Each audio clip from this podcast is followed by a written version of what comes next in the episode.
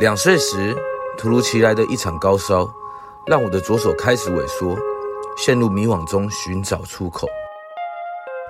现在，我想与更多的身障朋友及推手们，一同说出生命的灿烂乐章。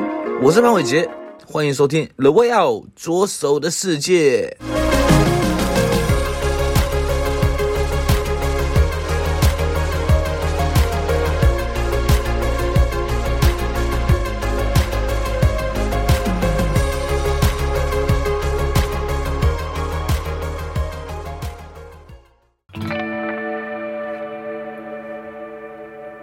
本集由新北市文化基金会补助播出。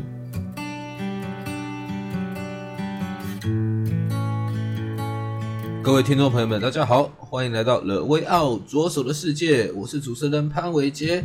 今天邀请到我们的张玉琳，她是一位多才多艺的表演者哦。玉林，可不可以跟大家听众朋友们打声招呼？Hello，大家好，我是玉玲。哇，玉玲，你是多才多艺的表演者，那你到底有多才多艺啊？很谦虚的说，我喜欢，就是我很喜欢平面设计，喜欢插画。然后我大学的时候也是学动画的，对。然后我在一个舞团跳舞，已经有跳十五年，然后我也演过戏，这样子。你自己的身体状况是怎么样啊？我的话，我是天生。就是出生的时候，我就是缺少了左手的上半肢这样子，上半截，嗯，就是是天生的。因为我妈妈怀我跟姐姐，就我个双胞胎姐姐，就第一胎的时候，也许营养不是那么充足吧，然后检查也没有检查出来。出生的时候，哦，爸爸才发现说，哎、怎么这个女儿就是少了一只手这样子？嗯嗯嗯。那后来他们有没有觉得就是难过或是干嘛的？呃。当然是很冲击啊！其实我刚出生的时候有一个小故事，就是因为我是在乡下的妇产科出生，然后那时候我刚出生的时候，我状态真的非常不好。姐姐是健康的，那医生可能是就是担心我爸爸妈妈会太辛苦，所以就对我爸爸说，因为妈妈那时候剖腹产，她就是嗯那时候没有意识嘛，所以就问我爸爸说。哎，你的女儿这么虚弱，那你还有一个是健康的，那你这个女儿如果你不想要的话，我可以帮你处理掉。就是我的状况那时候是已经到了这样的程度，可是我爸爸那时候听到就很生气，说不行啊，就是说两个都是我的女儿，我当然要。嗯、对，所以我觉得我爸爸真的是我生命中的贵人，就是很感谢爸爸，那也很感谢妈妈。虽然他们很冲击，可是他们很快的就调整心态。所以我从小的生长就是在一个充满爱的环境之下，就是我的家人都对我很好，可是也都不会说，就是把我当成就是很不方便的人，就是还是很严格的来就是教导我这样子。嗯嗯，对。所以你这样子听起来，那成长过程之中会不会有一些必须去重新去接纳自己身体状况的部分？上了国高中，就是比较青少年的时候嘛，就是都会很在意别人的眼光，嗯，然后因为我从幼稚园到小学六年级都是念那种有点像森林小学，就是一年级只有一班，跟同学都很熟，从那时候就心里也没有那么的有负担，因为就觉得啊，大家都对我很熟悉啊，很了解我。可是，一上了国一，就是开始到镇上去上学，然后开始面对很多就是不一样的那个同学的时候，我突然的就觉得很害怕。所以我那时候其实是有几乎是一整个夏天，我都是穿着外厚外套，就是冬天的外套，然后把自己的手藏起来。可是我自己后来真的是热到受不了，我就 我就想说不管了，就是我宁愿就是去面对这个让我很不舒服的事情，就是我也不要让自己这么热。对，可是我发现我这么做之后，就。嗯，比我想象的好很多。这么说？就是虽然说，我觉得同学看到我的手，通常都会很惊讶。可是我发现，其实他们不了解我，那我就去介绍我自己。嗯，所以比起是我等着别人来靠近我，我反而一直都是主动的去交朋友，然后让他们觉得说，哦，其实我就是一般人啊，正常人。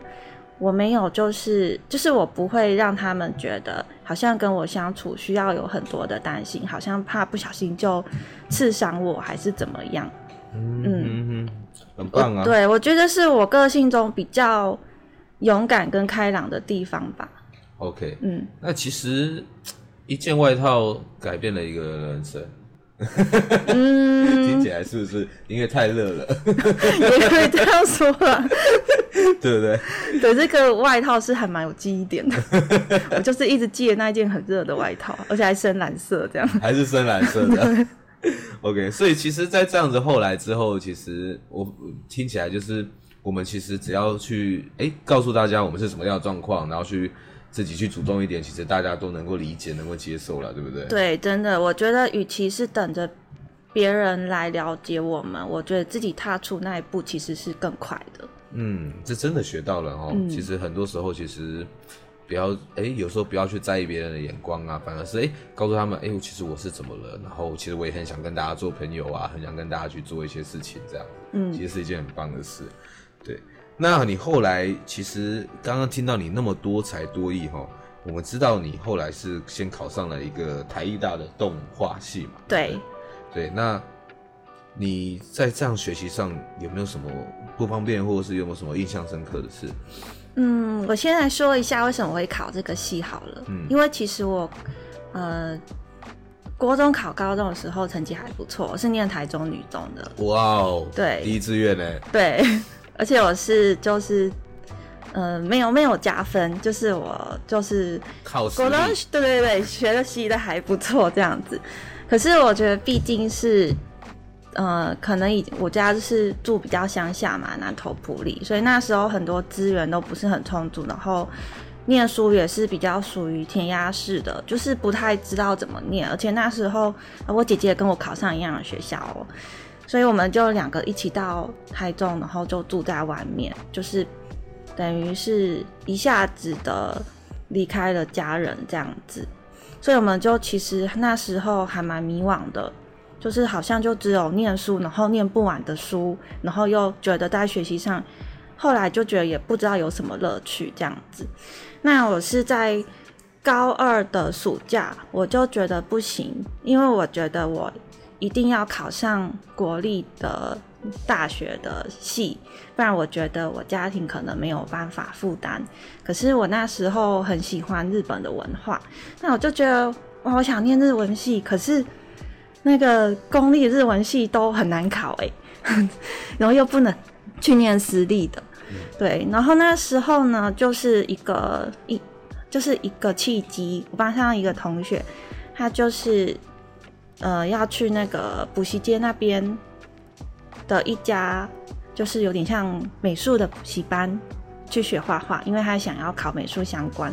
然后他知道我喜欢画画，他就问我说我要不要一起去。然后我那时候就觉得好像得到了一个那个叫什么救命绳索嘛，嗯，对，就是。就是我就觉得好像突然有了方向，所以其实我很感谢那个同学，可是我不知道他知不知道。嗯、对，然后我就跟着他，就跟家里说说呢，我就去了。那其实算是蛮辛苦的，因为我从来没有学过画，所以我就必须每天下课我就跑去那个补习班，然后在那边跟一群很国小生，可是画的很好的小朋友一起在那里学素描。会不会很冲击啊？我就没办法，我觉得知道自己的就是。实力、能力、能耐在哪边，自己就要就是比较谦谦虚的去学习，对对对，对。可是就是画着画着，我就觉得，嗯，我果然还是蛮喜欢画画的，对。然后我觉得后来成果也还不错，所以我就考上了那个台呃台艺大这样子。嗯。然后那时候会选动画系，是因为其实就是老师帮我设定的最 最高志愿。哦，对，动画系是最高志愿。就那时候啦，我也不知道为什么。OK，因为其实我也不太了解设计跟动画的分别在哪里，这样子。嗯、就你看，我就是这么的一个资讯不充足的小孩，这样。不会啊，你资讯不充足，然后考直接考上第一志愿，这样子是不是很厉害？可是就虽然也很喜欢动画，可是就觉得 后来就觉得好像更想要去念插画或者是平面设计的方向，这样。哦，所以后来后来就转到了平面设计师，也没有，其实算是休息上的课，然后毕业后自己再另外去学习这样子。哦，就直接投入了做平面设计的工作，这样边做边学。为什么动画没有没有再往动画走啊？因为我虽然也很喜欢动画，而且我的毕业制作就我那个小组其实就也有拿到不错的成绩，就是有得奖。可是我觉得，呃，做动画真的是很需要耐心，而且很花时间。嗯，而且我那时候。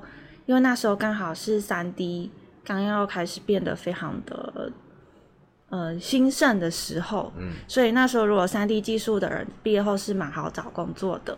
可是我学了三 D 之后，就觉得啊，要左手要一次按那么多的快捷键，嗯，就是对我来说，虽然也不是说完全没有办法去解决，可是那时候对我来说，我觉得很辛苦，嗯，我就会想说我我工作也要就是用这么的。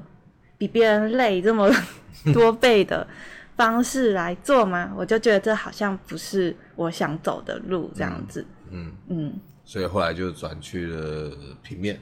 对，因为我觉得平面，嗯，的那我很喜欢那种画中或者是平一个平面视觉里面那种永恒的那一种感觉，就是我很喜欢那种瞬瞬间的那一种美。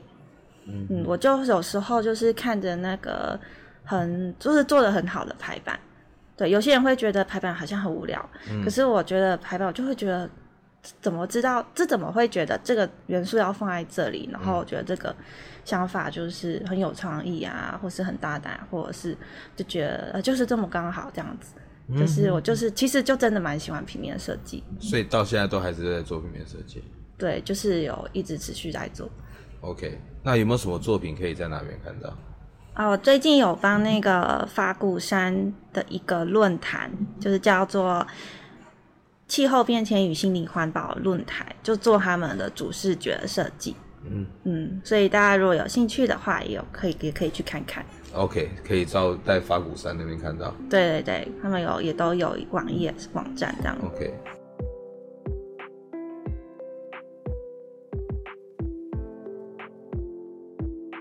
本节目由翻转影像及辉洪开发制作播出。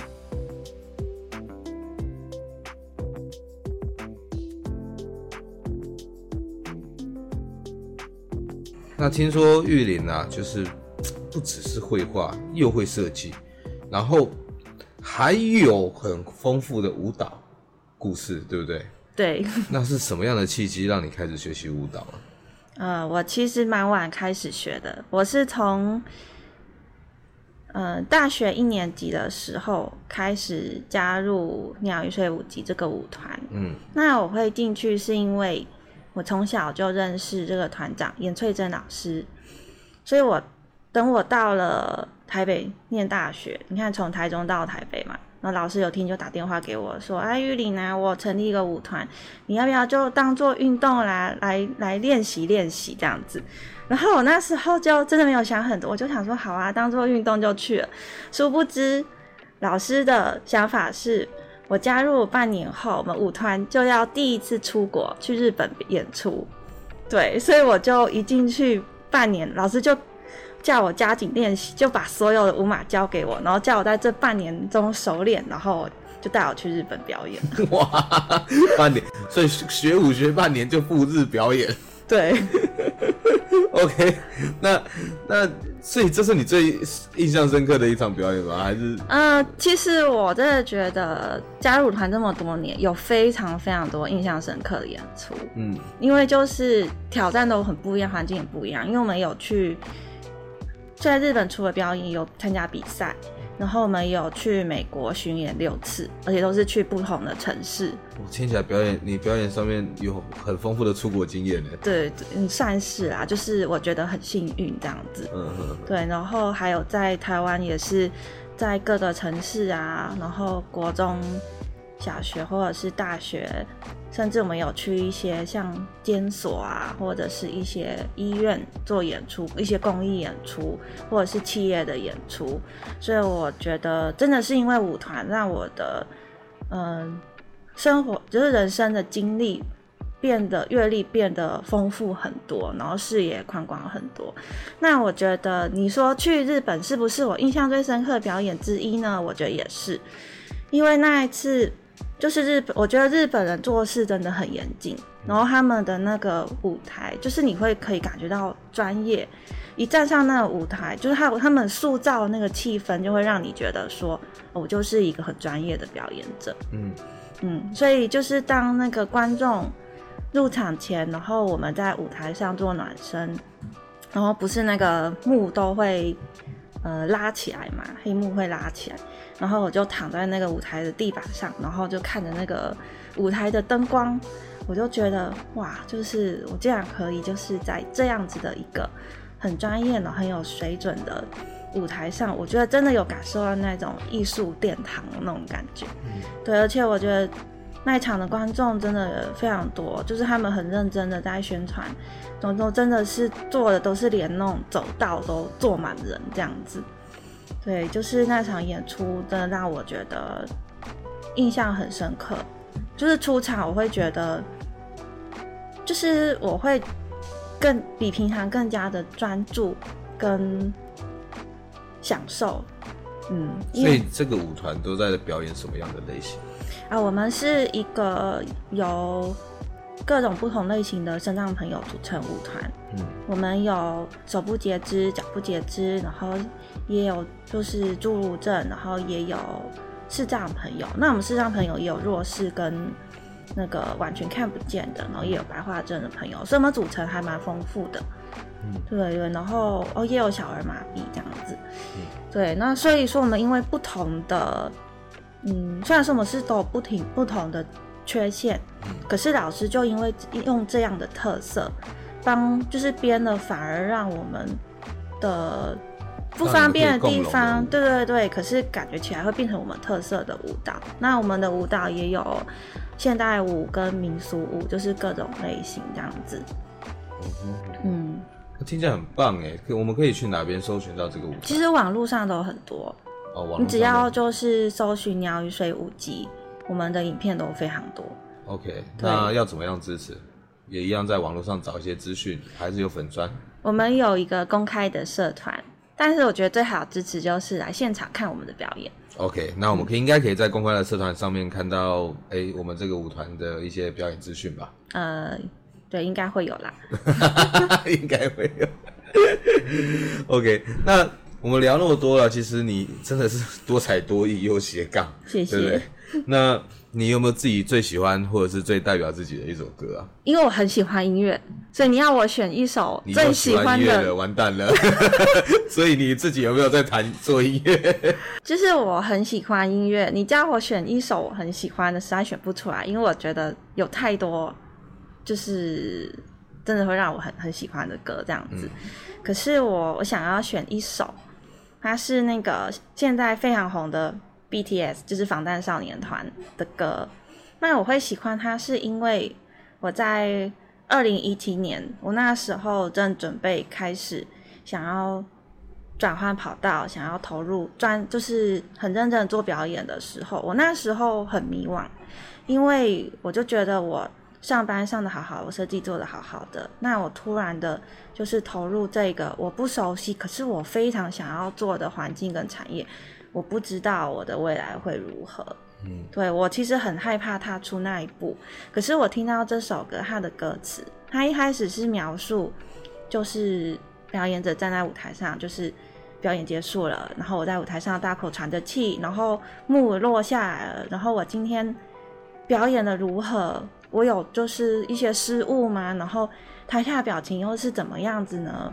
然后开始去反思，就是。我在舞台上得到的快乐，可是跟我就是可能我在这样子享受这个荣耀的同时，我背后需要付出的努力跟那种艰辛，对，然后就我觉得那个歌词，我那时候一看到就觉得说，哇，他们不是一个偶像团体吗？就是怎么怎么就是写，就是他们的歌这么的，就他们不只是音乐好听，我就觉得。怎么歌词这么的让我有共鸣？嗯，就是这么的贴近，就是表演者的那种梦想跟辛苦，嗯，我就觉得，哦，他们真的很有深度，嗯很有内涵这样子。嗯然后我觉得这首歌，因为它是名字叫《Young Forever》，嗯所以它就是里面一句就是说，嗯，我想要永远作为少年的我，然后去追寻梦想，就是就算是有很多辛苦，一直跌倒，可是我还是要朝着那个梦想前进。对，我觉得这首歌我那时候就是一直反复听，然后每天听着掉泪，是吗？也可以这样说，就是不开心的时候就听，然后听完就觉得哦，我又又活过来了。OK OK，那不错啊。其实大家也可以去听听这首歌，对不对？对对对，我们可以 Young Forever，说不定你们就入坑了。嗯，BTS，大家都入坑 BTS。真的啊，我现在好多其实真的是年纪比我大的姐姐们，不要说姐姐们，其实有很多，就像一些演艺圈的一些一些年纪比较大的，嗯，嗯，的你比较年长，比较啊，对不起，年长的前辈们，对对对，他们也是有多蛮多也蛮欣赏，就是 BTS 这样子。OK，对，好。那既然都讲到 Young Forever 了，我们相信一定是要永远都要年轻嘛，对不对？所以那那在永远的年轻的情况之下，你写给自己十年后的自己的一封信会是什么？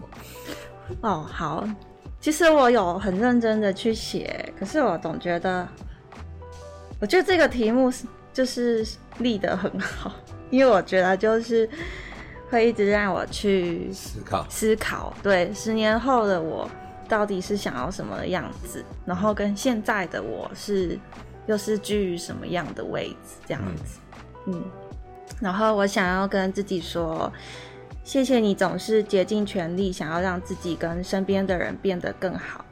那十年前的现在，就是这段时间很辛苦，对，因为我家人啊，就是。